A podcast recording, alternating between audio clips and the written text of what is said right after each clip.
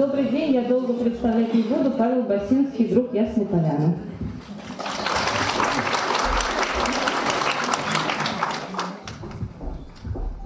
Здравствуйте. Спасибо, что пришли. Удивительно, конечно, просто полный зал. Но вы знаете, это дело, конечно, в Толстом. Я недавно только вернулся из Словении, был в Любляне, и э, удивительно совершенно, на вот, лекцию о Толстом, Любляна вообще маленькая страна, там 2 миллиона человек, ну, вернее, Словения маленькая страна, а Любляна еще, так сказать, маленький город, вот, и огромное количество людей, то есть Толстым интересуется во всем мире, и меня вообще этот феномен э, вот уже несколько лет поражает, потому что э, когда выступаешь э, в других странах, разговариваешь с людьми о Толстом, ощущение, что ты, в общем, выступаешь в своей стране, потому что люди так же, как мы, э, чувствуют Толстого, любят Толстого, и не только произведения Толстого, но и его биографию, его отношения с Софьей Андреевной, его отношения с детьми, все это также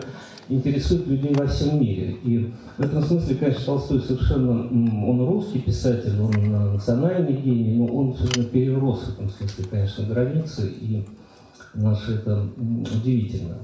У нас тема вроде бы такая э, локальная, Толстой и семья, но на самом деле, конечно, семейная тема и в творчестве, и в жизни Толстого. Вот, э, чем больше я занимаюсь Толстым, тем больше убеждаюсь, что может быть самое главное. Может быть самое главное. Знаете, вот э, не в прошлом году, а позапрошлом, вот на этом же месте выступал писатель Алексей Варламов. Он сделал очень интересный доклад о теме семьи у Пушкина. Я обнаружил, я, по крайней мере, до этого ни, ни, нигде не встречал этого замечания, что у Пушкина нет совсем, то есть у него есть семейная тема, но у него, скажем, совсем нет многодетных семей. Вот э, посмотрите, у всех вот один ребенок, Дубровский, Троекуров, один ребенок, э, ну, у Лариных э, две дочери, у Гриневых один Петруша, и э, вот Алексей удивительно тонко заметил, точно заметил вот это, э, вот это белое пятно у Пушкина. О том, что и он, и я, мы еще принадлежим того поколению, для которых Пушкин такой универсальный. Пушкин действительно наше все, у него должно быть все. А Пушкин эту тему, вот, э, которая отсутствует в его творчестве, да, присутствовавший здесь писатель Михаил Кураев – с места подал реплику, ну как же Евгения Онегина есть, Нарлан говорит, да, семейство свиньиных. То есть вот многодетное семейство Пушкина – это семейство свиньиных. Пушкин острослов, конечно, был, но в данном случае он состыл очень, очень жестоко по отношению к многодетной семье. Да? Вот если многодетная, то это свиньины. И, но Пушкин этот пробел, э, который в творчестве, он в жизни своей пытался восполнить. Он э, женился, он явно, так сказать, он программировал очень большую семью, если бы, если бы не дуэль и не смерть, и не вот эта э, трагедия, которая происходит с ним в конце жизни, которая связана с семьей, которая связана с тем, что он женился на Наталье Гончаровой. И в этом смысле, конечно, Толстой, э, он не просто, так сказать, восполняет этот пробел, а вообще трудно назвать э, писателя не только русского и мирового, у которого бы тема семьи не только в творчестве, но в жизни имела такое огромное значение. И э, когда я уже заявил эту тему, я стал как-то так вспоминать вот все творчество Толстого по каким-то веховым его произведениям. И вот смотрите, Э, Толстой начинает с семейной темы, Толстой заканчивает семейной темой. Ну, детство, понятно, да, что тема семьи, это ведь не только тема детства, здесь очень важна тема матери, она э, главная, она самая нервная, ключевая, мать, смерть матери, мы об этом поговорим еще. Э, тема отца, тема семейных отношений. Дальше Толстой, ну, понятно, что севастопольские рассказы и кавказский цикл, здесь семейная тема быть не могло, но просто потому, что тема была другая. Но дальше, скажем, Толстой э, примерно в одно и то же время пишет э, «Семейное счастье казаки». Казаки здесь тема э, холостого человека. И здесь очень важно, что Оленин холостой человек, и то, что и то, как, так сказать, его отношение к женщинам, его проблемы, как сейчас модно говорить, и э, вот с этим все связано. А семейное счастье удивительная совершенно вещь, потому что Толстой пишет э, не свойственные совершенно для себя и того времени, и более позднего времени манеры от э, лица женщины, и пишет ведь удивительно э, фактически пушкинскую историю. Пушкинскую историю, потому что Сергей Михайлович, который женится на Маше, да, она э, юная девушка, он уже поживший, и, и дальше он везет ее в Петербург, э, она выходит в свет, начинается вот эта проблема э, ревности, проблема, значит, э, увести жену в деревню, то, о чем мечтал Пушкин, значит, увезти Наталью Гончарову в деревню. Дальше э, за граница и вот этот итальянец, прям совершеннейший Дантес такой. Толстой в «Семейном счастье» как бы моделирует возможность своей жизни с Арсеньевой, которая не состоялась, он не, не женился на ней, но, но думал об этом. Это, пожалуй, са, самый такой долгий, не состоявшийся был э, семейный проект, который в переписке с ней, э, где они моделировали вообще, как они будут жить в семье и так далее. Вот. И в этом романе он продумывает вот это. Дальше «Война и мир». «Война и мир» ведь а, это, конечно, эпопея, но совершенно понятно, что «Война и мир» без а, как бы скелетом, каркасом, на чем держится «Война и мир», это две семейные истории это Балконские и Ростова. Если их убрать, или если там много других семейных историй, но если убрать эти две э, семейные истории или сделать их второстепенными, то роман развалится. Он развалится на куски, он развалится на э, сцены, он развалится на философские исторические размышления Толстого. Каркасом является это. Вот недавно э, показывали, я это окончательно понял, когда смотрел экранизацию «Войны и мира», которую сделала BBC. По-разному относятся к этой экранизации, можем о ней поговорить потом, если захотите.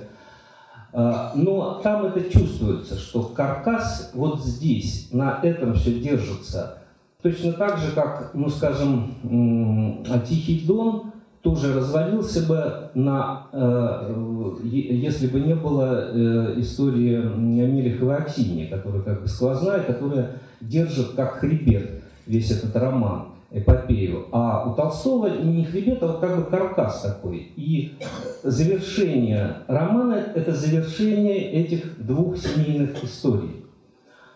А дальше Толстой, а, написав «Войну и мир», пытается написать, ну, то есть он стал историческим писателем. Его признали как исторического писателя не сразу, там кому-то «Война и мир» не нравилась, не, не сразу стало понятно, что это такое, но, но тем не менее. Он становится историческим писателем, и он хочет продолжать. Он пытается написать роман из эпохи Петра Первого, то есть роман, условно говоря, о Петре Первом. Он его там 30, 33 раза начинает, он собирает материал, он мучается, не получается. Вот я как-то задумался, а почему у меня не получился? Ну, Толстой потом говорил, что он разочаровался в Петре. Другая причина, что он не как бы физически не чувствовал ту эпоху, ее языка, ее быта. Это было слишком далеко, а для Толстого очень важно было через себя пропустить. Он должен был жить этими, этими героями, становиться этими героями. Но я подумал, вот, а какая здесь могла быть семейная история? Вот нет семейной истории, не получается у него роман. И Толстой пишет Анну Каренину – а, за Анну Каренину он, в общем-то, берется, не, не, не рассчитывая совершенно, что это будет там, великое произведение, а, и, может быть, в силу того, что вот не, не, не получился роман о Петре Первом, он берется за эту историю. Опять, кстати говоря, возникает призрак Пушкина, потому что, причем дважды, ну, источником, таким толчком к написанию Анны Карениной известна была вот эта история с, с Анной Пироговой, которая похоронена на Кочковском кладбище, э, любовница Бибикова, которая покончила с собой, оставив вот эту записку.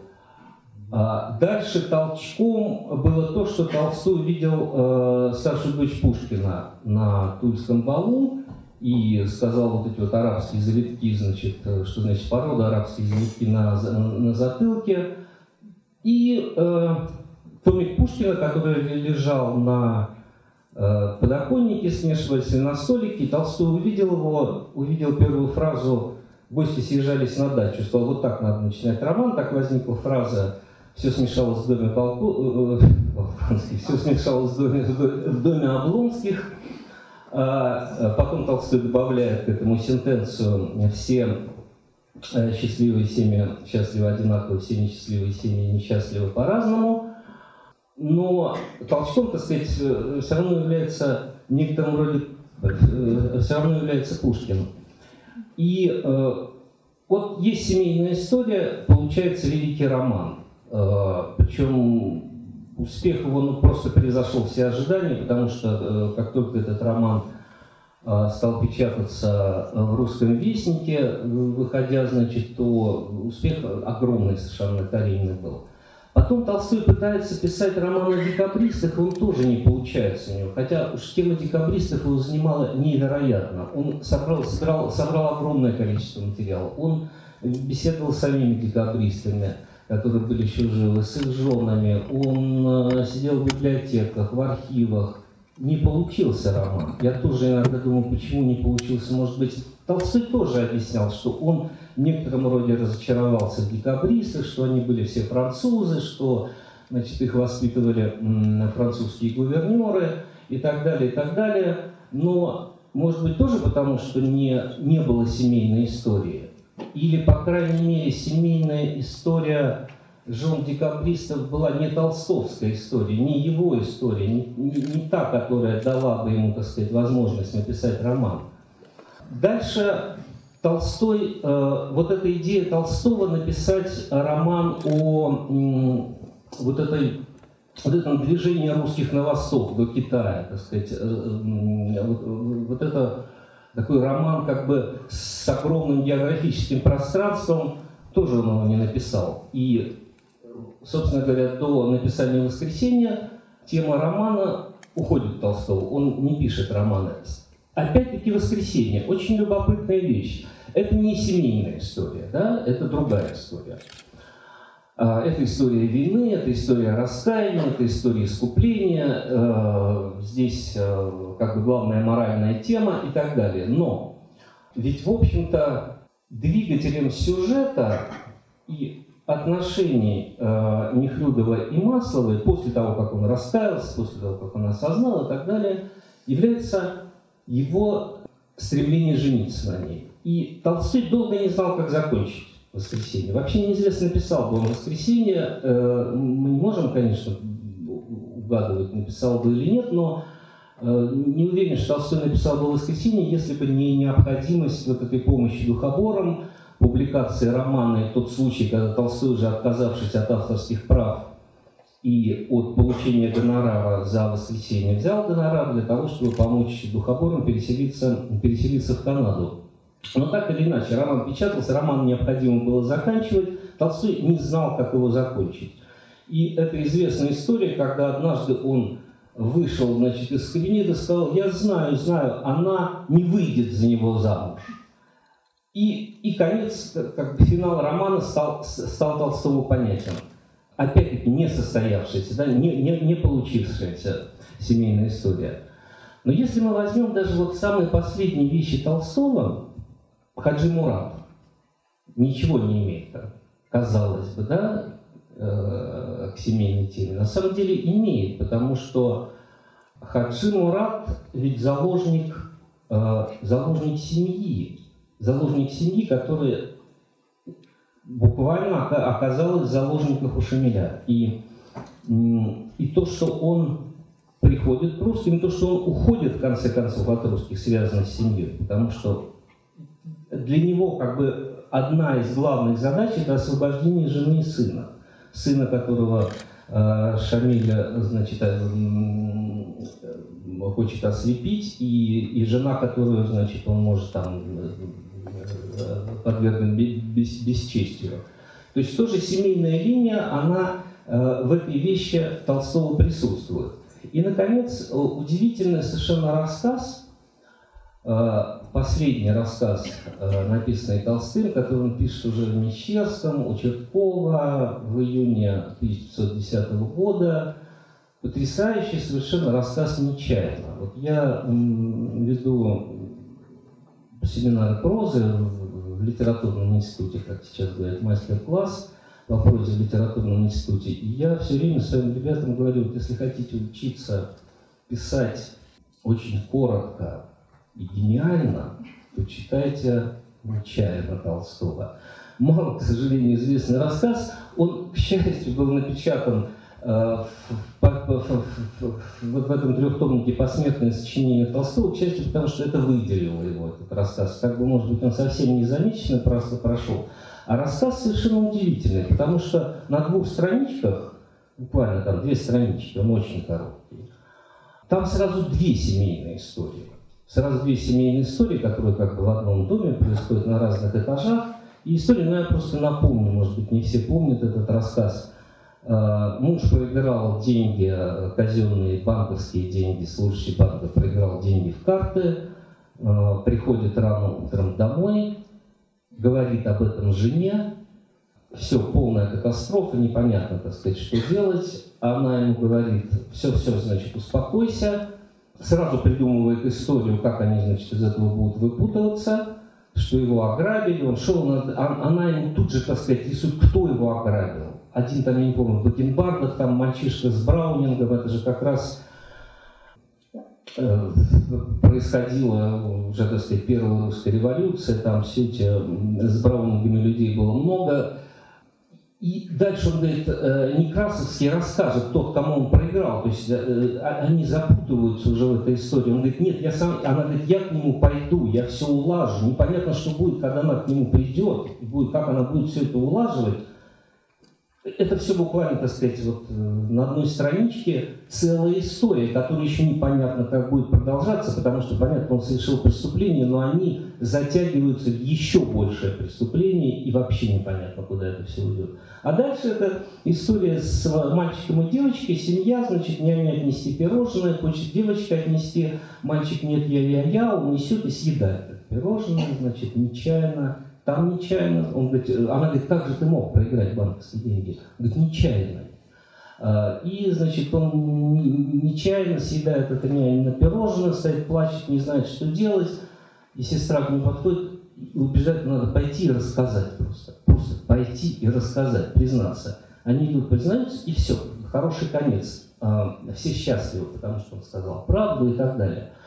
Вот такая вроде бы совершенно безыскусная история, как связаны эти две вещи, они очень тесно связаны, потому что вот этот мальчик, этот мальчик, он не будет тем, который проиграет деньги в карты, а потом будет полиции говорить, что э, его ограбили, а его жена пойдет к тому, кому он проиграл эти деньги, и будет его уговаривать непонятно как, чтобы он не рассказывал, не, не ввязываться, то есть совершив один грех, совершив одну вину, нужно в ней чистосердечно рассказать и, и, и, и прекратить эту череду, так сказать, э, вины и грехов. Совершенно потрясающий рассказ, опять семейная история. То есть для Толстого, конечно, семейная тема э, невероятно была важна в творчестве, да. И, наконец, наконец, самым, самым, конечно, э, и скандальным, и известным, и нашумевшим произведением Толстого при жизни была «Крейсерова соната». Я честно признаюсь, я не люблю эту вещь. Это единственное произведение Толстого, которое я не люблю, хотя оно написано, как все у Толстого написано, гениально. Но э, вот не могу объяснить, не, не люблю эту вещь. При этом я очень люблю вещь, которая писалась примерно тогда же, и я считаю, что они составляют диалогию определенную. Это дьявол. Это вот насколько мне нравится дьявол, настолько мне не нравится Крейцерова соната. Но Крейцерова соната – это, ну, то, что это произведение о семье, что здесь семейная тема главная, это безусловно. Это просто, так сказать, вот повесть о семье, о проблеме семьи, о катастрофе семьи, о, о чем угодно здесь, так сказать, трагедии семьи, о том, нужна ли семья, возможно ли христианская семья, то есть целый спектр, так сказать, вопросов. А, это э, дьявол э, опубликован не был. Не, не был опубликован тоже по очень интересным причинам. Толстой боялся показать эту Софье Андреевне. И э, я не знаю в истории мировой литературы случай, когда писатель 20 лет э, свою вещь прячет от жены. Прячет от жены в обшивке стула, потом случайно достает, ну, потому что ну, там он собирается, ну, предложили в одном сборнике для сборника одного какой-то вещи, он ее перечитывает, забывает в столе, она ее случайно находит, разражается скандал. Через 20 лет после написания история, которая происходила с Толстым до того, как он э, вообще, ну, он уже был знаком с Софьей Андреевной, но, э, но она еще была девочкой совсем, и, так сказать, ни о какой там женитьбе. То есть до, до, до, до, до свадебная история с Аксиньей Базыкиной то э, какое, какое оглушительное вообще впечатление на российское общество произвела крейсерова соната, нам сегодня даже трудно представить. Я вот как-то этим вопросом давно и с большим интересом занимаюсь, не самой даже крейсеровой сонаты, а вокруг крейсеровой сонаты. Крейсерова соната – это было произведение, которое вообще в 90-е годы было две темы у русской интеллигенции. Две темы, главные темы. Первая – это кто право марксисты или народники, а второе – это что хотел сказать Толстой крейсеровой сонатой. Именно что он хотел сказать этой вещью. Причем Толстой, э, ну это вот ответственность художника, потому что он, он делает с точки зрения писателя чудовищную вещь. Он пишет послесловие Крейцеровой сонаты, где объясняет, что он хотел сказать Крейцеровой сонатой. А, ну, его к этому, так сказать, подталкивает Чертков, но Толстого просто так ничего не подтолкнешь. Если он пишет послесловие Крейцера сонате, это, это значит, что он чувствовал ответственность перед обществом и понимал, что она не, общество не понимает, что он хотел сказать этой вещью. Но степень вообще влияния этой вещи на русское общество и на отдельных людей э, трудно переоценить, потому что это, эта повесть, она меняла судьбы людей, просто судьбы людей. Я бы сравнил ее по, по вот такому реальному влиянию на э, человеческие судьбы э, с вещью, которую сейчас уже никто не читает, и которая в художественном отношении, наверное, действительно слабая, это «Что делать Чернышевского?». «Что делать Чернышевского?», которая Э, совершенно случайно была напечатана, как ее пропустила цензура, непонятно. Автор сидит в Петропавловской крепости, его скоро на каторгу сошлют. Тем не менее, современники появляются, э, что делать. Э, это «что делать» порождает целую, а, целую моду на фиктивные браки на фиктивные браки. Это целая история. Фиктивные браки не, не, не потому, что люди там молодые были распутны, а просто это как бы способ освобождения э, молодой девушки от, э, от семейной опеки. Э, способ, в общем, некого вступления в гражданство и, и, и начала какой-то свободной жизни. Крейцерова соната порождает совершенно обратное движение среди молодых людей. Они не выходят замуж и не женятся, потому что Толстой в крейсеровой сонате показывает, к чему приводит брак и настаивает на необходимости сохранения целомудрия. И больше того, Толстой, значит, ставит в крейсеровой сонате э, проблему впервые, которая не приходила никому в голову, и это ошарашивает совершенно читающий публику и молодежь. Проблему того, почему э, девушка до брака должна хранить невинность, а молодой человек нет. Больше того, если он э, имеет какой-то опыт, то это хорошо, наоборот, это поощрялось. А у нее никак, то есть не то, что не поощрялось, а это все, это, это так сказать, бесчестие, репутация невесты подорвана и так далее, и так далее. И Толстой устами Познышева ставит вопрос, а что, и молодые люди должны сохранить невинность до брака. И этот вопрос, такой обратный феминизм, он э, он, вы даже себе не представляете, это, это в дневниках огромного, в дневниках и письмах огромного количества людей того времени. Этот вопрос обсуждается, семейная тема обсуждается и так далее. Тема семьи, это, это что касается творчества. Но тема, понимаете, Толстой удивителен тем, что у него, у него конечно, совершенно нераздельно. Жизнь и творчество у него абсолютно нераздельно это не тот писатель, который живет, так сказать, одной жизнью, э, пишет другое, разделяет, э, ну, то, что называется, это не, не писатель-профессионал. Да, вот сейчас это модно, писатель-профессионал. Толстой не писатель-профессионал. Это писатель совершенно, так сказать, другого рода. У него жизнь перетекает творчество, творчество в жизнь, и э, эти все вещи совершенно неразрывны. И я э, как в дневнике Толстого, я сейчас не помню точно какой это год, но это уже где-то, так сказать, 80-е годы, это уже они с Софьей Андреевной да, давно муж и жена, уже, уже достаточно много детей, уже, ну, уже семейные конфликты там, и так далее, и так далее. И вдруг Толстой записывает в дневнике, да, уже духовный переворот произошел, это как другой Толстой, это Толстой мыслитель и так далее. Он записывает в дневнике следующую фразу, которая меня совершенно потрясла. Он пишет, что употребить все дело жизни на то, чтобы установить с Соней любовные отношения. То есть уже столько прожили, семья, да, большая семья, и употребить все дело жизни, а надо понимать, что для Толстого жизнь это дело, это он не просто живет, именно дело, да, дух, духовное делание. Употребить на то, чтобы установить любовные отношения с женой.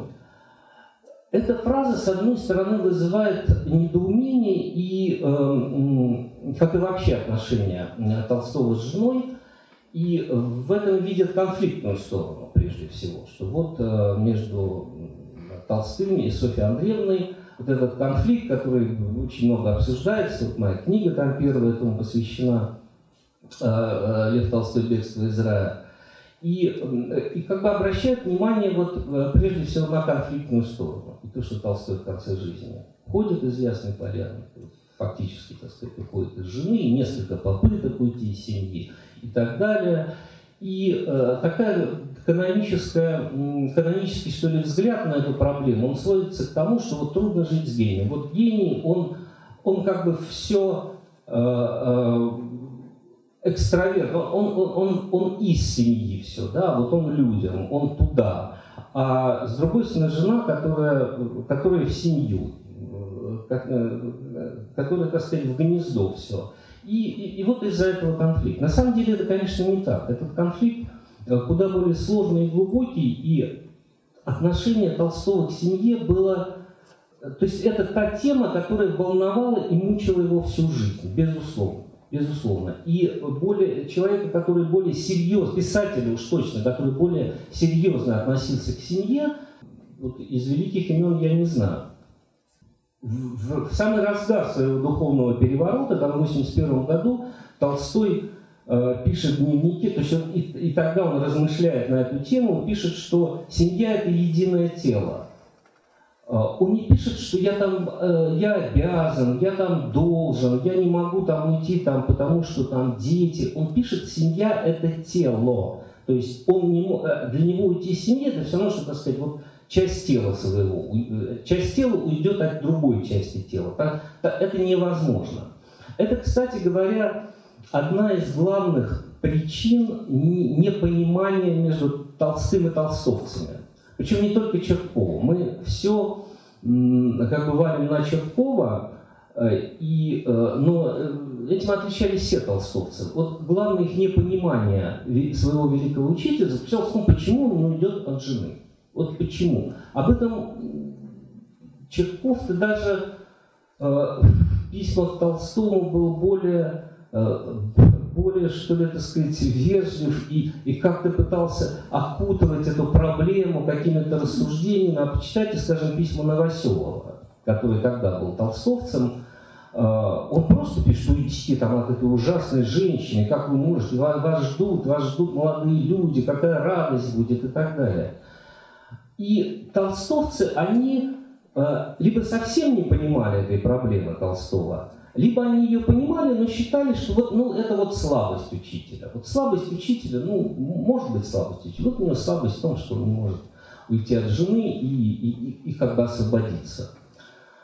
А, на самом деле, если внимательно читать дневники Толстого, внимательно изучать эту историю, то, конечно, он не мог просто уйти, потому что это для Толстого это было бы, э, э, это означало бы изменить самого себя, то есть стать совершенно другим человеком. Совершенно другим человеком. Вот поэтому он пишет дневнике, что семья – это тело, которое нельзя, нельзя так сказать, вот, вот, вот так просто разорвать. Отсюда и все попытки э, ухода Толстого из семьи, ведь много было, это же не, не только 910 год, это уже окончание, так сказать, этой истории. Вот. А это и 84 и 95 и 97 и раньше, и в 71 году уже начинается, так сказать, вот это э, первые серьезные такие конфликты и мысли Толстого о том, чтобы э, уйти из семьи. Но больше того, вот я сказал о толстовцах, но меня совершенно поразило письмо старшего сына Толстого, Сергея Львовича. Когда Толстой доехал уже до Шамардина во время своего ухода, и туда приезжает Саша, его дочь Феокритова, Сарара Феокритова, они привозят письма, привозят письма сыновей, которые собрались в Ясной Поляне, обсуждают сказать, проблему ухода отца, что делать, что делать с матерью. Все вот они написали кроме Михаила и Льва, Лев, Лев в Париже, Михаил не стал писать, написали, значит, э, свои, свое мнение. И Сергей Львович, старший сын, старший сын, самый спокойный как бы сын и наиболее, что ли, сбалансированный, я не знаю, какое здесь слово подобрать, относившийся к этой проблеме. Но он пишет отцу, что я думаю, тебе нужно было раньше уйти. Старший сын пишет отцу. Это не Толстовец пишет, это не Чертков говорит, это не Новоселов там пишет, увлеченный невероятно в то время идеями Толстого. Это пишет старший сын. Тем не менее, каждая попытка, вот э, я, я внимательно просто эти все попытки Толстого, она, она всегда несчастна. Вот всякая попытка Толстого уйти из семьи, она несчастна и нелепа. Она нелепа даже по, э, по потому как это происходит. Вот скажем, там 95 год, да, январь, у них ссора невероятная, на пустом месте, в общем-то, ссора. Толстой э, собирается опубликовать э, свою, значит, вещь Э, хозяина работника в Северном Вестнике Гуревича. Софья Андреевна хочет напечатать это сама. Они, а, она ревнует Толстого Гуревич. Начинается какая-то нелепейшая ссора, и убегает Софья Андреевна. Она бежит по улице, он ее догоняет. В это время фактически умирает их сын. в феврале э, Ванечка, их любимый сын, умирает. То есть вся сцена какая-то ужасная совершенно. Когда он в 1984 году 83 84 извините, у меня иногда я начинаю, по-моему, 84 год, когда он лет, да, да, 84 год, когда он э, летом опять-таки пытается уйти из дома, Софья Андреевна беременна Сашей, и, и он возвращается, буквально в эту же ночь, значит, рождается, э, рождается их последняя дочь. И если мы посмотрим все эти попытки, они все вот такие. Это и сам уход, безусловно, он это пронзительная совершенно история. То, как он э, прячется в этом сарае ночью, то, как он заблудился в собственном саду, и как он вернулся там забрать эту шапку, и то, как у него дрожат руки, когда он пытается там запрягать лошадь, и, и то, как они собираются, тушат свечки там, когда слышат какой-то шум из комнаты Софьи Андреевны, и то, как они запирают прикрывают двери, чтобы, значит, свет не, не, не дошел там до нее. Это, это все происходит с великим писателем мира, да, это, это происходит с великим учителем мира, на которого там, которого, у которого поклонники в Америке, в Индии, там, в Японии, я не знаю, уже, уже толстовцы, так сказать, есть по всему миру, он собирает какие-то узлы, он, он, он, он запрягает там эту лошадь, помогает кучеру и боится страшно, боится, что проснется жена. Вот все, все, все попытки Толстого, они Э, они как бы иллюстрируют вот эту фразу, сказанную, записанную в дневнике 81 года, что семья – это тело, которое нельзя разорвать. Он пытается это тело разорвать, и получается не внятится, получается все рассыпается, все валится из рук, все как-то ужасно плохо, и, и не так, и нелепо. Семейная тема у Толстого э, возникает, как я сказал, у нас сразу же возникает э, в первом же шедевре Толстой. У Толстого дебюта не было. Толстой э, пишет детство, и это безусловно, это безусловно шедевр. Безусловно шедевр, и это повесть о детстве не похожа ни на что, ни на одно, ни на одно детство другого писателя. Знаете, вот я же вот одну третью книгу написал об отношениях э, э, Льва Николаевича с его сыном Львом Львовичем. Лев Львович был очень интересный, очень талантливый, очень э, умный, сложный, так сказать, человек. Но вот лучшая его вещь Яша Полянов, это, на мой взгляд, лучшее, что он написал в прозе. Вот это тоже попытка, так сказать, написать детство. Очень хорошая вещь, замечательная вещь, трогательная, нежная и так далее. Но когда ее читаешь, ты видишь, что это пишет взрослый человек. Это написано о ребенке, о себе, о ребенке взрослым человеком. И вы это видите, когда читаете, вы это чувствуете, когда читаете. У Толстого детство написано глазами ребенка, в этом чудо этой повести.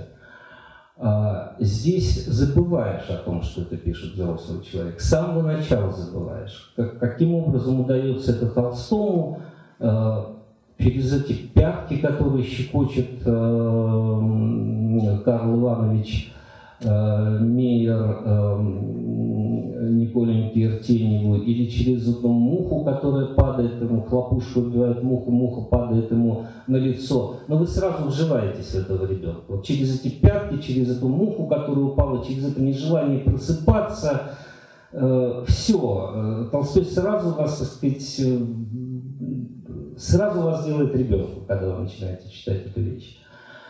Э, детство очень... Надо сказать, что Толстой, он потом, когда Павел Иванович Бирюков писал его биографию, первую такую русскую биографию Толстого, он попросил Толстого написать свои воспоминания. И Толстой сначала отказывался, потом, значит, согласился, и, и, собственно, все его воспоминания, весь этот незаконченный его отрывок воспоминания свелись только к детству. Свелись только к детству. Он фактически, в общем, довел до, до, до указаний и все. И, и, и, дальше, и дальше писать не стал. И сам же признался, что столько впереди там важного, о чем бы надо написать, но не могу уйти от детства, от чудного, там целый набор эпитетов идет, волшебного, прекрасного э, детства. Но Толстой, э, когда, перед тем, как это писать, он все-таки перечел детство, отрочество.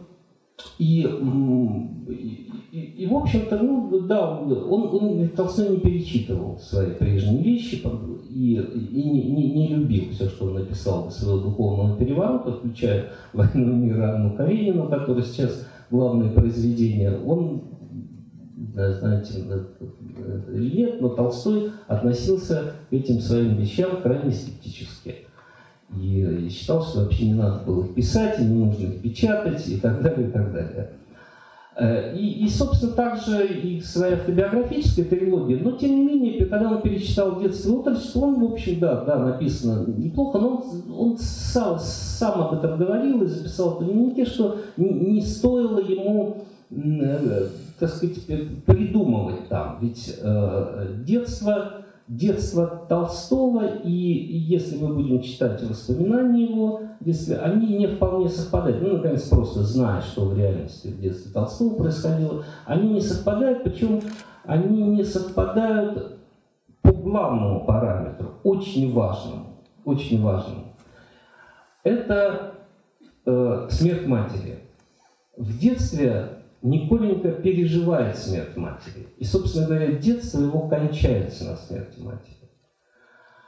И это самая трепетная история в этой повести. Вот эта потеря матери, которая, с которой кончается, которой кончается его детство. В реальности у Толстого было не так. В реальности Толстой э, потерял мать, когда ему было и трех лет, и он не, не, не помнил ее совершенно. Он ее не помнил, изображение не сохранилось, кроме вот этого силуэта, вырезанного, так сказать, черного силуэта, вырезанного из бумаги. Но Удивительно, что Толстой до конца, то есть образ матери, при том, что он ее не знал, занимал в его жизни какое-то непомерное место. Не просто, так сказать, большое, а какое-то непомерное место. Когда ты читаешь в дневнике уже старого Толстого, в общем, Толстого, который прожил такую огромную жизнь, который э, общается со всем миром, э, как, который, так сказать, выразил совершенно новое какое-то мировоззрение на мироустройство. Э, как он идет гулять и, и вспоминает о матери, и, э, и думает, кому бы, кому бы вот хоть хочется вернуться в детство и, и, и прижаться к кому-то, э, кто мог бы утешить, и дальше у него совершенно потрясающая вещь, что да, ты, маменька, которая любила меня, но не то любовью холодной, божеской, холодной, божеской, пишет Толстой. То есть вот это Толстой, который, у которого философия религии как любви, да, любви к Богу, Бога к людям, она, она, а, а, э, это как бы главное него. И здесь он пишет любви холодной, божеской, и ты, маменька, ты приласкай меня, пишет старый человек уже в дневнике. И вот образ матери, он у Толстого занимал совершенно огромное место, причем Толстой ведь впоследствии были обретены дневники Марии Николаевны, э, была обретена ее проза, э, и Толстой это читал, то есть он уже вполне мог себе представить э, какой его мать была все-таки на самом деле, не, совсем, так сказать, то есть э, там грехов никаких не было, она очень чистую жизнь прожила, но она абсолютно, так сказать, не, не была вот тем абсолютно идеальным человеком, как себе, как себе представлял Толстой. И э, она не была так религиозна, как княжна Мария в «Войне и мире», Э, в общем, она вполне была дочерью своего отца, достаточно, так сказать, рационалистично мыслила, э, очень, судя по дневнику воспитания старшего сына Николая, так сказать, достаточно э, жесткий педагог была и так далее, и так далее. Но Толстой как бы отбрасывает это, ему, ему это не нужно. Больше того, он признается в этом, что мне это не нужно знать, какой на самом деле была моя мать, потому что моей душе это, значит, она всегда остается идеалом. И э, есть свидетельство, что когда Толстой, значит, в очень позднем возрасте начинал говорить о своей матери, он просто плакать начинал. То есть до такой степени ему Э, важно было вот это воспоминание. И поэтому не случайно в детстве, в детстве он, он продлевает как бы жизнь матери, потому что ему необходимо, чтобы герой пережил ее смерть. Пережил ее смерть, и тогда, тогда детство и конец детства будет закончен. Тогда это как бы детство получает свое завершение. А в жизни у Толстого так не получается. Детство не получает своего завершения он не знает матери, он полусирота, и, и отец очень рано умирает. И, и братья и сестра Толсты фактически остаются сиротами, э, происходит эти мытарства, так сказать, по, по, по опекуншам, по теткам, э, замечательным по-своему, но у которых, так сказать, свои проблемы. Э, происходит разделение там временно э, старших детей, которые остаются в Москве, Николая и Сергей, и младших Дмитрия, Льва и Маши, которые, значит, уезжают в Ясскую Поляну, э, потом переезд этот в Казань и так далее. То есть вот эта тема, проблема сиротства, она очень важная для Толстого была, и мне иногда думается, что Тема, да, вот еще интересный очень момент, связанный с матерью, очень важный момент. Толстой ведь, э, ну это вот вам скоро должен приехать отец Георгий Ореханов, он подробно расскажет об отношениях Толстого и церкви. Мы оба с ним этой темой занимаемся, то он более, так сказать, в этой теме э, глубоко сидит. Э, но удивительная вещь, ведь э, Толстой Толстой как бы отрицал вот одно из его ну, краеугольных, краеугольных а, понятий толстовской веры, она, а, она все-таки была рационалистична. В чудо он не верил, чудеса он не верил, чудеса он отрицал. А, соответственно, он, э, э, он говорил о том, что нам не нужно думать, так сказать, что с нами происходит там в загробной жизни. Мы этого не знаем, нам ничего этого не нужно, нужно вот здесь, э, Бог хозяин, мы работники. В общем, все у него, так сказать, в этом смысле было как будто бы разложено по полочкам. Но при этом он признается в дневнике, что он молился образу своей матери и пишет, и эта молитва помогала мне. То есть фактически он молится ушедшему из жизни человеку и верит в то, что, этот, что молитва этому человеку ему помогает. Это, это чудо, безусловно. То есть в этом, вот здесь Толстой допускает чудо. Ни в чем не допускает, здесь допускает. И, э, как мне кажется, образ матери, я говорил, говорю в своей книге э, э, «Святой против льва», что для Толстого вот этот образ матери, молитва матери, он, он как бы смягчал рационализм толстовской веры. Он чувствовал, что здесь что-то не так, что чего-то здесь все правильно, все правильно. Толстого, в общем-то, его э, религиозное воззрение, если их логически рассматривать, разумно рассматривать, все правильно. Но чего-то не хватает. Не хватает чуда, не хватает вот этой слезы, да, не хватает вот этой мягкости какой-то.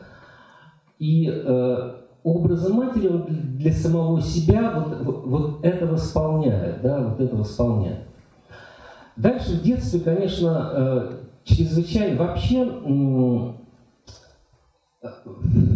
религия, я не считаю, что Толстой создал свою религию, но, условно говоря, вера Толстого, взгляды Толстого, будем так говорить, поздние взгляды Толстого, а, они ведь неумозрительно возникали. Они возникали не потому, что он так решил, не потому, что он, так сказать, пришел к этому умом, хотя и умом тоже, безусловно. Но очень многие вот основные положения его э, позднего мировоззрения, они непосредственно вытекали из детства. Ну, скажем, отрицание Толстым насилия и неприятие насилия.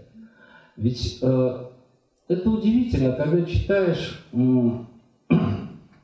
э, статью «Не могу молчать», то там в этой статье поражает даже не то, что ну, Толстой там против смертной казни, да, против, против телесных наказаний, а то, как он к этому относится.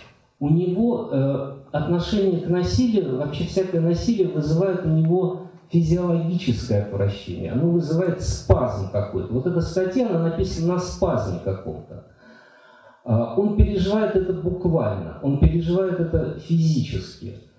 А, и вот это отвращение к насилию, это, это, это воспитание детства. Это воспитание детства. Это идет от того, что Ясный Поляне никогда не наказывали, то есть не, не, не, никогда не пороли детей, не подвергали физическому насилию детей. Потому что нельзя подвергать э, насилию человека, который не может тебе ответить, да, который маленький. Также, точно так же э, в Ясной Поляне не подвергали э, насилию крепостных, хотя Толстой подозревает, ну он пишет, значит, подозревает, что это, наверное, было, потому что без этого уж совсем нельзя было в то время обходиться, но это дети этого не видели. Это вот э, как бы невозможно было, чтобы это увидел ребенок. И когда они увидели, как э, кучер, если не ошибаюсь, там ведут, значит, все-таки высечь, и рассказывают это тетеньке Йоргальской, и она э, говорит, почему же вы мне не сказали?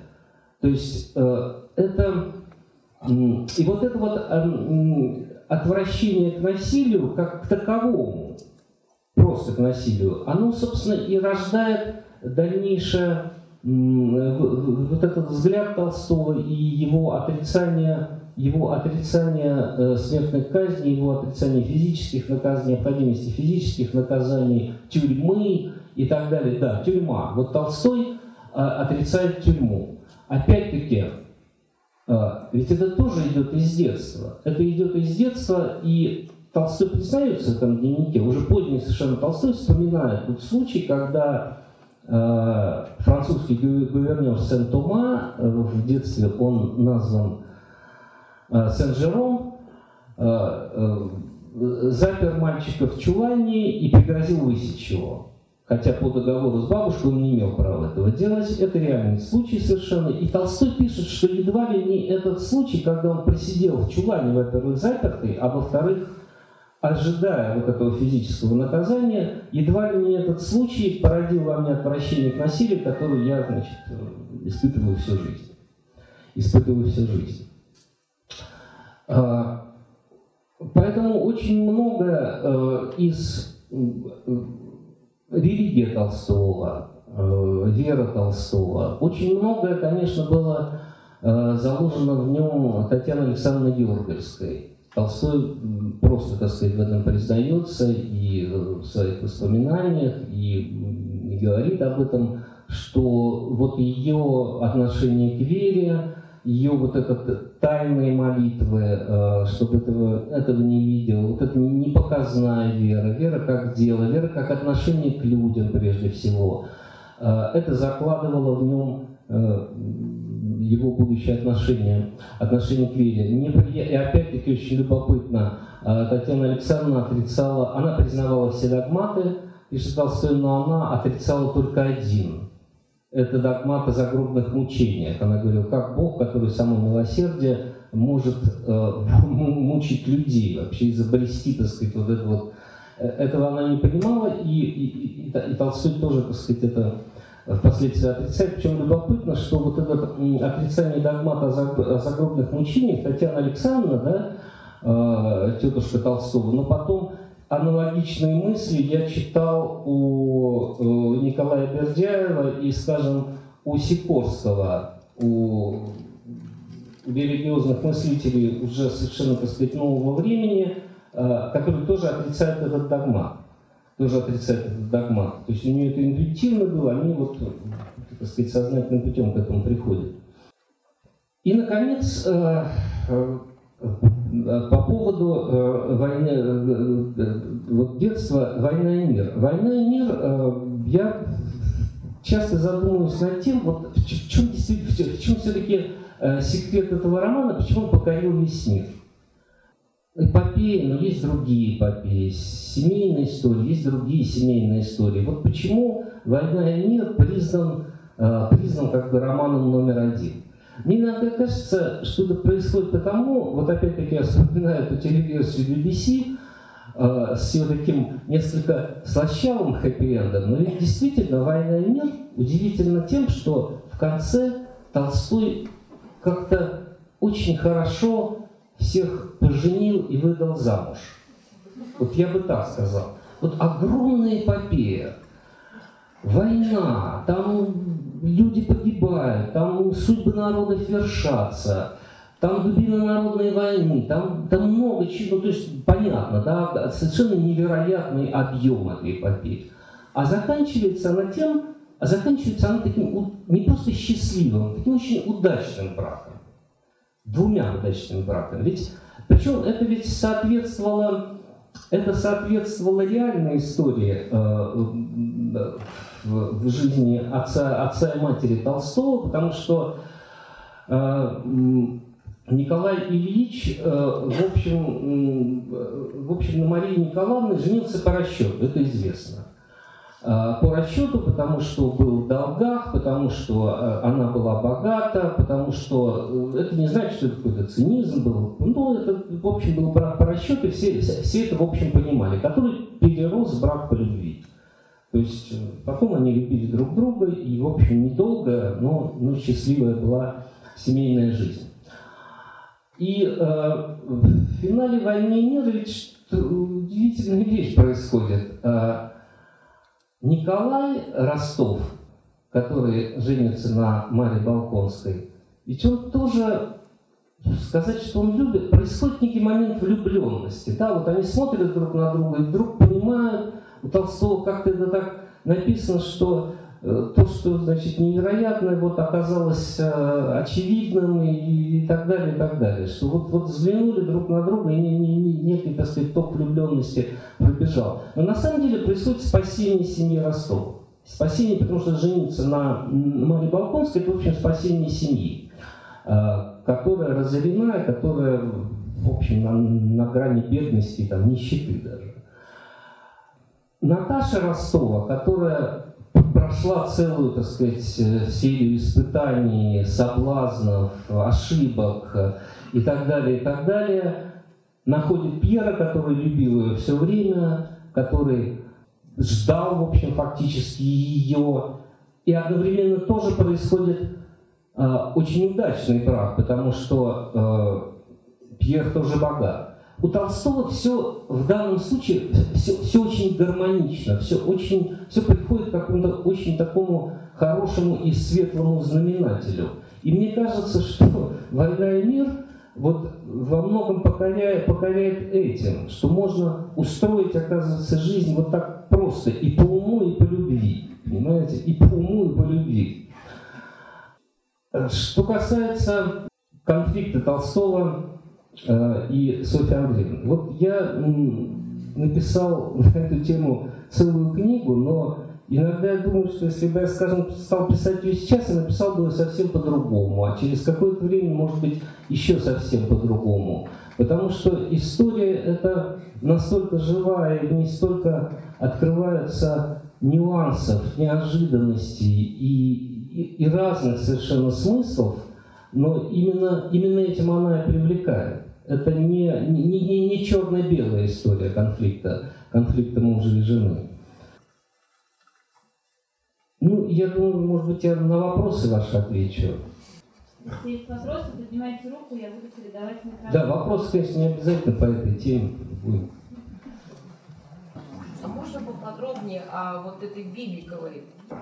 Я никогда не слышала. А, ну, ну я очень-то подробно, не, не, не, настолько, не настолько подробная история. А сейчас запутаюсь, что она была гувернанткой или экономкой. По-моему, она была экономкой. А, да, э, Бибиков сосед Толстого, по, по имению они вместе охотились. Э, Толстой не, не очень много с кем общался и вообще э, это потом он стал, так сказать, человеком мира, а жили ну и потом у него достаточно сложные были отношения с местным дворянством после того, как он был мировым посредником в освобождении крестьян и брал сторону крестьян, разумеется, все время в этих вопросах. Но ну вот с Бибиковым были отношения, то есть они, э, это не дружба, но соседи, охотились и так далее. Э, Анна Сергеевна э, Пирогова, которая была экономкой, она была любовницей Бибикова, потом появилась немка-гувернантка, на которой он решил жениться. И она, чтобы как бы отомстить вот, коварному любовнику, бросилась под поезд. Бросилась под поезд, оставив записку. Э, Ее могилу можно найти на Кричковском кладбище. Анна Каренина, условно говоря, Анна Каренина, да, та, та женщина, которая породила образ во многом Анны Карениной, дала толчок, по крайней мере, к написанию Анны Карениной, и которая, собственно, этот сюжет, это, это жизненный сюжет, то, что она бросилась под поезд – она похоронена там же, где фамильное захоронение Толстым, Толстых, где все, все, все Толстые, кроме, кроме Льва Николаевича. А, она примерно в центре кладбища, это могила, это плита, ее несложно найти а, с очень такой э, интересной надписью. Здесь положено тело девицы Анны Пираговой через А. Пираговой. А,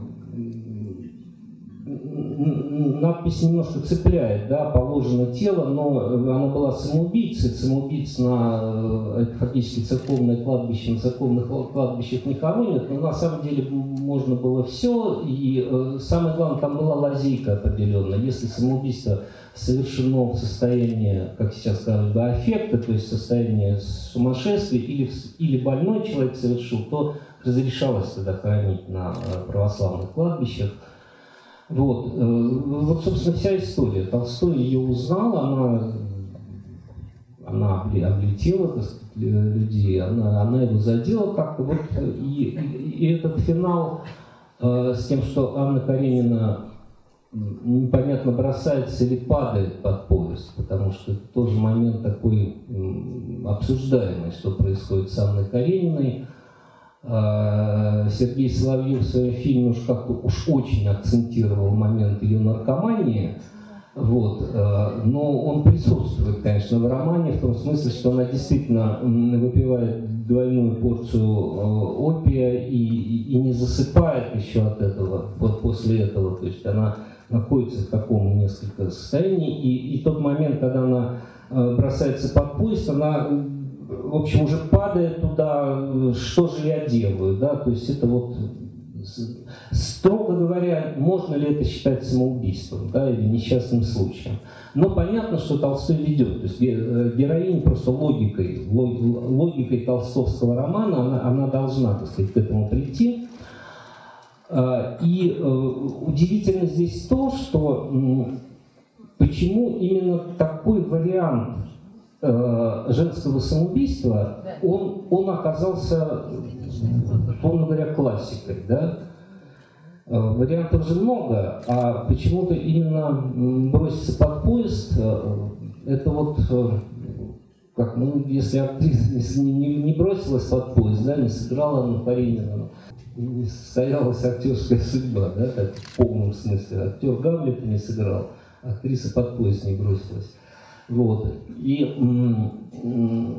почему это так? Это, это загадка. Здесь много можно об этом говорить, но факт тот, что Толстой это не придумал. Это, это вот, если можно так сказать, придумала Анна Сергеевна Пирогова. Можно вопрос? Да. Мне встретилось э, высказывание Тракля о Толстом.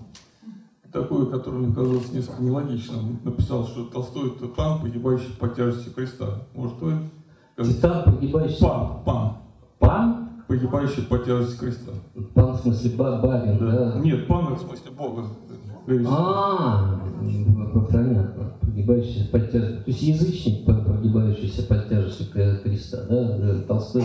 Ну, вы знаете, э, тема это же ну, у Горького считается и я просто о Горьком книгу написал, люблю этого писателя, очень интересуюсь этой фигурой Алексея Максимовича, но э, и мне когда-то очень нравился его э, очерк о, о Толстом, и сейчас нравится, как он написан, но вот Горький как раз в этом очерке показывает Толстого таким языческим богом.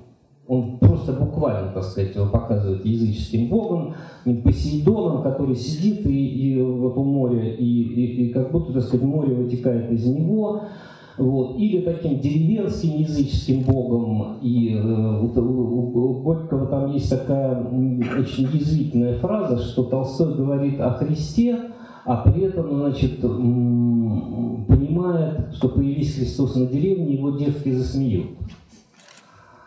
А, это, конечно, все, все, все, так сказать, остроумно, но я, и есть такая точка зрения, что Толстой язычник, Толстой там очень любит вспоминать, как он зайчика там, уже когда он отказался от охоты и прочее, но увидел там подстрельного зайчика и движением э, такого опытного охотника переломил ему, значит, позвонок. А, эм, что Толстой язычником. Я, я, я так не считаю, я так не считаю надо все-таки ну, более, более что ли, внимательно и относиться и читать то, что Толстой писал. Толстой, Толстой безусловно, э, был христианином. То есть он вот с того момента, как он написал, то есть до этого он формально был там христианином, а с того момента, когда он пишет записки христианина, вот этот дневник 81 года, 81-84, он а, он, безусловно, для него прочтение, новое понимание Евангелия э, переворачивает абсолютно его сознание. Другое дело, что Толстой, э, э, нужно просто понять, что Толстой не, вне церковных христиан. То есть те, кто считает, что это несовместимо, что нельзя быть христианином и не ходить в церковь, они в своем праве. Но Толстой тоже в своем праве, и он свое мировоззрение на этот счет достаточно э, четко, достаточно четко излагал. Э, для него Христос пророк, для него Христос это э, человек, который сказал, как надо жить. Вот жить надо так, как сказал Христос. И, и для Толстого до конца дней, в общем, это остается абсолютно неизыблемым. Вот. И Толстой, э, отрицание его охоты, скажем, это, это, это не каприз. Это не каприз. Толстой действительно в определенный момент не, не понимает, как можно, так сказать, убивать э, ради забавы там, э, живых существ, а потом их съедать. Вот. Как обезображенные трупы, как он, как он говорил. То есть Другое дело, что я, я просто считаю, что Толстой, оставаясь христианином, это, это, это стержень его веры. Но все-таки вспомним, что на, на смертном одре уже в Остапове он старшему сыну Сергею, э, Сергей пишет об этом в своих воспоминаниях, что вот, вот человек умирает, что он говорит старшему сыну. Он говорит, что для меня всегда Христос, Евангелие, это было, так сказать, вот с того момента, как я это понял, и ты должен идти, он там начинает его опять в дарвинизме упрекать, хотя э, Сергей э, Львович давно уже, так сказать, не, не дарвинист, но тем не менее. Вот. Другое дело, что э, мне, мне кажется, э, религиозные взгляды Толстого, он, ну, немножко такое слово, все время под подозрением, такое затертое немножко слово «экуменизм». Но, ну, в общем-то, в какой-то степени, если говорить о конфессиональной да, принадлежности, Толстой, конечно, исповедовал такой экуменизм. Причем такой детский, я бы сказал, экуменизм. У него, он говорил, что надо собрать все религии, а, посмотреть, что у них общего, а действительно во всех религиях есть что-то общее. Ну, просто, так сказать, вот они совпадают. И вот в том, что они совпадают, знаете, как наложить вот, вот картинки друг на друга. Вот там, где не совпадает, вот это истинно. А то, в чем они не совпадают, вот это не истина, вот это, условно говоря, там отделано, да? Вот. Эм, ну, ну, вот такая точка, вот, вот такой взгляд. А то, что он прогибался, ну, знаете, я вам так сказал, тут другой, другой есть момент. Другой есть момент, которым я вот, который я понял, когда эту первую книгу писал. Дело в том, что Толстой до того, как он становится, да, до того, как с ним происходит духовный переворот, он, ну, можно сказать, счастливый человек. А, семейное счастье, писательское счастье, «Война и мир», Анна Каренина. Так или иначе, но он пишет две вещи, которые сегодня, а, по которым сегодня познают Толстого. Главное сегодня это «Война и мир», Анна Каренина. Хотя для читателей XIX века не эти вещи были главные у Толстого, а как раз его мировоззрение. Оно принесло ему такую невероятную мировую популярность. Уверяю вас, одни переводы там «Войны мира» на Карине. Но сейчас так или иначе это вот так. А когда Толстой становится крестьянином, он, в общем-то, становится несчастным человеком. Он все время, так сказать, пишет, что да, э, это и есть благо, это и так далее, но, в общем-то, начинается череда мучений. Но это, наверное, связано не, не, не с тем, что, так сказать, вот, э, вот он прогибался под тяжестью креста, а просто с тем, что ну, это трудный путь. Толстой встает, да, на, на трудный путь. На трудный путь поиска истины. И здесь есть другой очень важный момент. Вот в чем кардинальное отличие Толстого от Достоевского. Я не беру их как писателя, они писатели разные, совершенно, так сказать, разные манеры, разные вообще миры там, и так далее. Но при этом оба ведь, в общем-то, тема одна. Тема одна у них. Вера, Христос и так далее, и так далее. Но у Достоевского есть одна очень важная сентенция. А, он пишет, что если бы мне, меня спросили, вернее, мне бы доказали, что истина не с Христом, с Христом, не с Христом, и спросили бы, с кем я остаюсь, с Христом или с истиной, я бы сказал, что я остаюсь с Христом. Вот если бы Толстой не любил такие вопросы, вообще не любил такие абстрактные такие вопросы – вот, э, которые мы постоянно задавали, что будет Лев Николаевич, вот вы отрицаете насилие, вы проповедуете непротивление злу силы, а что будет, если на вас нападет тигр? Толстой говорит, ну я прожил много лет, на меня ни разу не напал тигр. Или еще он говорил, откуда в нашей Тульской губернии взяться тигром? То есть А, но когда его совсем достали этим, этим тигром несчастным, значит, и, и, и аналогом, видимо, льва, вот, он, он говорил, что вот мне, на меня ни разу не напал тигр, но почему под предлогом того, что на меня может напасть тигр, э, э, люди, одни люди казнят других людей. Вот. Э, но если бы Толстому задали этот вопрос, я, конечно, беру на себя большую ответственность в данном случае, но я в этом убежден. Он бы сказал, я бы остался с истиной, конечно. Я бы остался с истиной. Больше того, не помню, по-моему, Маковицкого, хотя боюсь сейчас сказать, но это точно в чьих-то, в чем-то дневнике это есть. Толстой с кем-то гуляя, уже поздние, поздние совсем годы, он сказал, что если вам что-то в Евангелии э, не, не устраивает, вот не ложится вам это на вот не верите в это. Ну, так сказать, не, не обращайте на это внимания. И э, я верю, что, это, что мог такое сказать, потому что ну, в некотором роде его перевод и толкование Евангелия это то же самое. Он отбрасывает все чудеса, Христос э, не, не встречался ни с каким дьяволом, а это было испытание. В общем, и в результате запутывается еще больше, на мой взгляд, этой истории. Вот. Но, но если бы Толстому задал этот вопрос, он бы, безусловно, остался бы с истиной. Для Достоевского важно остаться с Христом.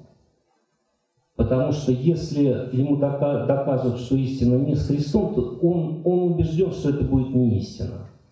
А Толстой, Толстой, ведь вот его ответ, ответ э, Синоду после отлучения, он ведь пишет, что э, вот моя вера такова, если мне докажут, что э, есть лучшая вера, есть более правильная, я ее тут же приму. Потому что ничего, Богу ничего не нужно, кроме истины, кроме истины. Ну, не знаю, я ответил на ваш вопрос. Спасибо. Вот еще хотел бы маленький вопросик задать. А вот э, мне кажется, вот что-то такое, вот, какое-то божественное присутствие в Ясной Поляне ощущается. Вот, мне кажется... Божественное? Да, что-то вот э, действительно, может быть, он что-то создал здесь такое, что вот в других местах это не чувствуется совершенно. Нет, э, здесь все очень, э, все очень э, ну, просто, с одной стороны, с другой стороны все очень сложно. Понимаете, Ясная Поляна – удивительное место, потому что нигде, ни, ни у одного гения не, не, не сохранилось. Ну, ну, нет такого места, где сохранилось бы такое количество Э, материально, э, так сказать, э, свидетельств материального присутствия. Материального присутствия. Этого нету Шекспира, нету Рабле, там нету Гёте, нету Сервантеса. Вот чтобы так, да, сохранилось. Как будто Толстой действительно вот вчера отсюда уехал. Ну, только электричество провели. При Толстом не было электричества, сейчас, сейчас есть. И э, с другой стороны, конечно, Ясная Поляна – это же ну, рукотворное дело. Толстой ведь получил э, наследство немножко другую усадьбу, чем нежели так, э, э более красивую, это я, я думаю. Он, он, в общем, как считают специалисты по, по ландшафтам, э, строго говоря, испортил то, что сделал его дед. А, такой парадиз э, в духе 18 века. Вот замечательный такой Андрей, писатель Андрей Балдин, он архитектор по, по образованию, и э, он написал очень интересную книгу, книгу о Толстом, об уходе Толстого, со своей архитектурной такой точки зрения. Ну, он рассказал, что когда он первый раз приехал в Ясную Поляну, у него глаз архитектора, он смотрит, как где дом? Он говорит, да вот же. Он говорит, нет, вот это, да, потому что он понимает, что дом вот здесь должен стоять, а его нет, этого дома. Также не должно быть там яблоневых садов, а там должен быть газон. Ну, в общем, Толстой, конечно, изменил это все, но именно в силу этого она, э, это толстовское место. Вы, так сказать, вы все время чувствуете здесь присутствие Толстого, а что касается, ну, чудо какое-то, ну да, наверное, он как-то намолил это место, он так много по нему ходил и так много думал, что, кажется, деревья уже там просто источают смысл. Это действительно, это так, вы улыбаетесь, но для Толстого ведь э, думать было делать. И, э, для него это более важно было в конце жизни, мысль просто мыслить это более важно, чем писать. Э, там ничего не делал, писал Хаджи Мурат, известный его это. А с другой стороны, значит, э, хорошо поработал, хоть ни строчки не написал. То есть ходил и, и мыслил. Вот это, вот это, наверное. Спасибо. Как бы в продолжение предыдущего вопроса, а не кажется ли вам, что вот эти попытки Толстого уйти из семьи на самом деле э, не увенчались как бы успехом, потому что он не от Софьи Андреевны не мог уйти, а не мог уйти из Ясной Поляны? Он же говорит, без своей ясной поляны я трудно могу себе представить Россию, мое отношение к ней. И, может быть, если бы Софья Андреевна переехала в коммуну, окончание этой семейной истории было более счастливым. Ну, во-первых, они же и разъезжались одно время. Фактически э, некоторое время, вот после того, как с ним происходит этот переворот или кризис духовный, и когда начинается, так сказать, очень серьезно, потому что это ведь раз, конфликт был не, не, только мировоззренческий, здесь все, все очень серьезно. Толстой хотел отказаться от собственности. Толстой хотел, в общем, оставить, оставить семью э, уже, уже достаточно большую и очень, очень разную, от грудного младенца до сына студента, э, фактически без ничего. И, и Софья Андреевна в, в, в этой ситуации пошла на, на достаточно жесткий конфликт с мужем, и какое-то время э, Толстой, э, действительно, он, э, он рано уезжает в Ясную Поляну или, или, или отъезжает туда постоянно. Это вот момент, когда не, вообще интересно, что э, э, Толстой ведь ну, ну, в Самарскую губернию он уезжал там одно время каждый год там лечиться, там Э, ну, в Киевскую, Печерскую лавру там совершал, по-моему, в Крым там один раз он ездил, э, Софья Андреевна. Ну, в общем-то, они все время вместе жили, но при этом э, том дневников, том писем ее к ней и, и два тома писем его к ней. То есть вот сейчас собираются издать их переписку двустороннюю. Это, я думаю, совершенно будет потрясающая книга. А, в частности, потому что вот в тот момент они, в общем, жили, ну, фактически, как бы вот такой негласный, не, не развод, конечно, но она, она позволила ему жить в Ясной Поляне, оставаясь в Москве. Вот. Но он же ведь не только из... То есть вы, вы как бы что имеете, он не уходил. Он, он в Москве пытался один раз уйти. Вот 95-й год это московская как раз ситуация. Вот. Э, то есть вы думаете, это с Ясной Полярной связано, да? Э, ну, вы понимаете, я как-то не думал. Потому что, потому что ведь э, когда в 1910 году уже этот окончательный уход, ведь он э, уходит в том числе, конечно, из ясной полярно. И э, пишет, я как в аду киплю в этом доме, но дело не только в этом. А Толстой, конечно, устал. Есть ведь такая точка зрения, что он наслаждался славой своей. Наслаждался своей славой, что тщеславие было в нем до конца. Больше того, эту точку зрения и Андреевна ведь разделяла. Софья Андреевна это разделяла. Она, она пишет в дневниках о тщеславии Толстого а, фактически во всех дневниках. А, я так не считаю. Я, понимаете, вот ситуация, да, я, я просто объясню, э, Толстой уходит из Ясной Поляны в том числе потому, что его, ему трудно жить э, постоянно под э, вот таким пристальным вниманием людей. Его постоянно фотографируют, его снимают уже на кинопленку, Дранков уже, значит, крутит свою кинокамеру, уже снимается, так сказать, э, фактически документальный фильм о нем. Туда постоянно идут люди, идут, идут, идут. Э, каждый день кто-то хочет видеть Толстого, другой бы наслаждался этим, да, другой бы испытывал от этого какой-то... Толстой нет. А, и я задумался над этим вопросом, э, не лицемер ли Толстой, когда говорил, что, ну, когда стремился убежать от славы, убежать от славы. Я думаю, что нет, потому что, ну, во-первых, есть отец Сергий. Отец Сергий это, безусловно, повесть, которую Толстой написал о себе. Отец Сергий – это он.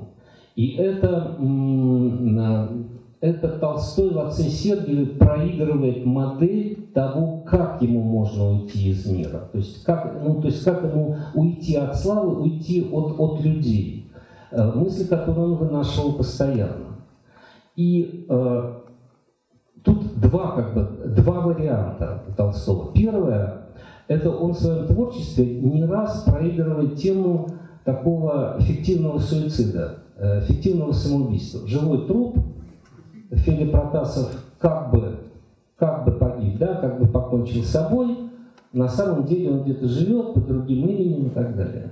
У Толстого есть другое там незаконченное произведение, э, забыл сейчас, как оно называется, и, собственно, практически без названия. И, наконец, его посмертные записки старца Федора Кузьмича. Очень важная, незаконченная вещь, но очень важная для него вещь, когда он вот эту легенду о, о том, что царь Александр не, не, не умер в Таганроге, а, значит, подменили его тело двойником, а он на самом деле регистрация там китайцы по Сибири.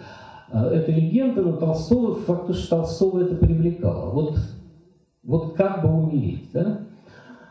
А, больше того, когда Толстой э, подписывает, э, ведь проблема завещания тоже в конце жизни это проблема э, завещания на литературные права, а была же собственность еще, Ясная Поляна, Дом в Хамовниках, другое имущество. И Толстой, когда подписывает вот этот раздельный акт между женой и детьми, в 90, ну, окончательно в 92 году он был формально, так сказать, подписан, а решено еще в 91 он говорит, что как если бы я умер, вот я решил разделить это, как если бы я умер. То есть для него этот момент, это в некотором роде такой тоже момент смерти. Он, он становится другим человеком, но при этом остается здесь. Вот. Второй момент – это отец Сергий. Не просто уйти, не просто исчезнуть, но оставить о себе постыдную славу. Вот это совершенно потрясающая вещь у отца Сергия, которая пронзает просто насквозь. Ведь Сергий, э, он э, Почему, э, почему он уходит? Потому что, потому что он понимает, что он служит не Богу, а своему тщеславию. Вот э, невольно это происходит, потому что у него поверили как святого к нему, и он чувствует, что это доставляет ему наслаждение. А, и это является главным его отношением с людьми, а не, не, не служение Богу. Поэтому нужно уйти. Но как уйти? Вот просто уйти, он не просто уходит, он постыдно уходит. Он отказался э, соблазниться, значит, светской красавицей, там себе палец отрубил, а дальше соблазняет, ну, или соблазняет, соблазняет дурочку, да, и, и, и уходит, и про это все будут знать, что он совершил вот этот чудовищный, постыдный такой грех. И, и, и, вот, и вот так остается вся эта жизнь, а он, а он начинает жить заново. И то, что для Толстого этот момент был э, глубоко личный. Э, это безусловно, потому что вот я очень внимательно изучал историю его работы на голоде в Рязанской губернии 91-93 годы, когда вообще поразительная вещь происходит. Они спасают людей, они спасли там десятки тысяч людей просто от голодной смерти. Устраивают столовые, а, я вот в третьей книге э, Лев Тенельва очень подробно эту историю описываю. Мало изученная, к сожалению, история жизни Толстого.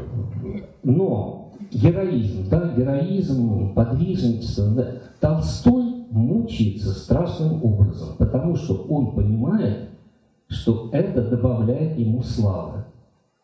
И это действительно добавляет ему славы, потому что а, ему присылают пожертвования через Софью Андреевну. Софье Андреевне это нравится невероятно. Она, у, них, э, у, них, у них новые отношения с Львом Николаевичем. Она, ну, это естественно вполне. Она, она, она радуется, что ее, ее мужу э, все готовы дать деньги, что к ней приходят там гимназистки, приносят там свои там 100 рублей, которые они копили там и так далее, и так далее. Что такое э, резонанс в обществе на ее воззвание, которое он сам не пишет, он э, пишет Софья Андреевна.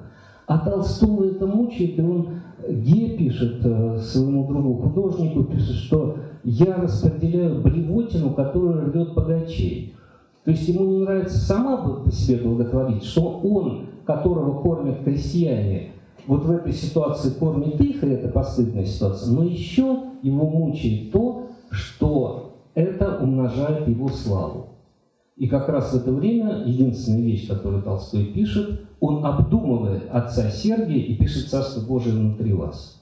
Вот э, это, это время, когда ему писать трудно, потому что они работают все время. Это реальная работа, он один ездит по деревням с, инспекцией зимой. Хозяин и работник, где там вот, э, чуть не замерзает этот купец. Это, это история с самим Толстым, он действительно там чуть не замерз. Но вот его мучает. Поэтому из Ясной Поляны он во многом ходит еще и потому, что бежит вот от этого. Разрешите вопрос? Анна Каренина, первая строчка. Все счастливые семьи счастливы одинаково. Да, все несчастливые семьи, несчастливые. Да, вот вторая часть как бы понятна. Ну что, вот действительно творчество Толстого или вот жизнь Толстого, она подтверждает справедливость этой ну, мысли. Вот когда сегодня пытается найти формулу, ну то хорошая семья, то счастливая семья, то еще что-то. Ну, счастливые-то семьи тоже счастливы по-разному. Вот. Я с вами согласен, но я в своей книге это пишу, что вот э, да, по крайней мере, первые 15 лет э, жизни э, Льва Николаевича Софьи Андреевны это такое сложное счастье. Потом это было сложное несчастье и тоже счастье одновременно. Я тоже не считаю эту формулу универсальной. Вот. Для меня роман все-таки начинается с фразы «все, все смешалось в доме Облонских». Вот. Но Толстой, я думаю, не, не, не, не мог так начать, это слишком пушкинское начало. Знаете, это удивительная вещь. Вот Хаджи Мурат, ведь сначала Толстой пишет рассказ «Репей». И когда читаешь этот рассказ, иногда возникает просто дежавю, такое ощущение, что это вот, это абсолютно пушкинским стилем написано. Коротко, сжато, ни одного лишнего слова, вот вся, так сказать, вся, в общем, такая история Хаджи Мурата рассказана. Но нет, Толстой так не может. Он потом он начинает это разворачивать. Он, значит, 10 лет пишет этого Хаджи Мурата. Он вводит туда историю Николая Первого и так далее, и так далее. Я думаю, что вот эта фраза, она тоже появилась, мне так кажется, в силу я не занимался черновиками, вариантами. Э, думаю, что есть люди, которые занимались этим. Но мне кажется, что она появилась просто потому, что Толстой так начать не мог. А так я тоже не считаю это универсальным. Как вообще все... Это не, не толстовская, кстати говоря, давать какие-то вот такие, знаете, универсальные истины такие высказывать. Толстой подвижен, Толстой истину все время ищет, он меняется, он этим удивительный. Толстой совсем не догматик. И совсем не тот человек, который э, какие-то формулировки такие вот создает. Этим удивительны его дневники. Э, там очень много потрясающих формулировок, но они какие-то очень живые, и не, это не формулировки, а наблюдения. Вот можно вопрос, да? да. Павел Валерьевич, э, дети Толстого э, талантливы по-своему. Они вели дневники, э, воспоминания многие э, оставили после себя. Вот скажите, э, почему вот остановились вы на такой судьбе вот Льва Львовича? Ведь э, судьбы других детей, ну, в частности Александры, да, они тоже трагичны такие вот, более тоже такие вот, э, скажем, волнующие нас. И вот их воспоминания, они же описывают нашу историю их глазами. Вот э, можно вопрос, почему вот именно Лев Львович? Почему вот именно Лев Львович? И, и вот планируете ли вы, может быть, вы же интересно пишете, вас читать интересно, вот э, судьбы других детей. Нет, ну я сейчас другую книгу пишу, я не могу же, это, это сериал будет уже такой, э, Лев Львович, ну, понимаете, Э, ведь э, отношения э, с Львом Львовичем, здесь особые были отношения Льва Львовича к отцу. Здесь интересно не столько отношение э, Льва Николаевича к Льву Львовичу, сколько Льва Львовича к Льву Николаевичу. Э, просто когда я читал, когда я готовил, ну, писал первую книгу, читал мемуары детей, Толстого, мемуары, дневники, я сразу обратил внимание на то, что э, это было понятно по, по, уже по книге. Я еще тогда не читал опыт моей жизни, его вот эти обширные мемуары, они ну, потом, когда уже готовил книгу, э, я их прочитал. А тогда я читал «Правда о моем отце», которая в 20-е годы была в Праге сначала издана, потом в каком-то странном переводе с французского была переиздана в, значит, в Ленинграде. Вот. Но, э, и поэтому пражское, конечно, надо издание читать. Но эм, в, по, по этим воспоминаниям просто было видно, что это сын, который сбунтовался против отца. Вот этот момент бунта против отца, он чувствовался просто в этих воспоминаниях. А э, бунт сына против отца и вообще, э, и когда влезаешь в эту историю, я бы так сказал, эта история, история Льва Львовича, э, его отношения с, с отцом, это же такая архетипическая очень история. Это, это Гамлет, это, это Тарас Бульба, а, в чем, в чем, в чем, проблема, в чем главная вообще проблема Гамлета? Он не живет своей жизнью. Он, он, он, он, он, он, он, он как бы живет, э, тень отца все время висит над ним. Да?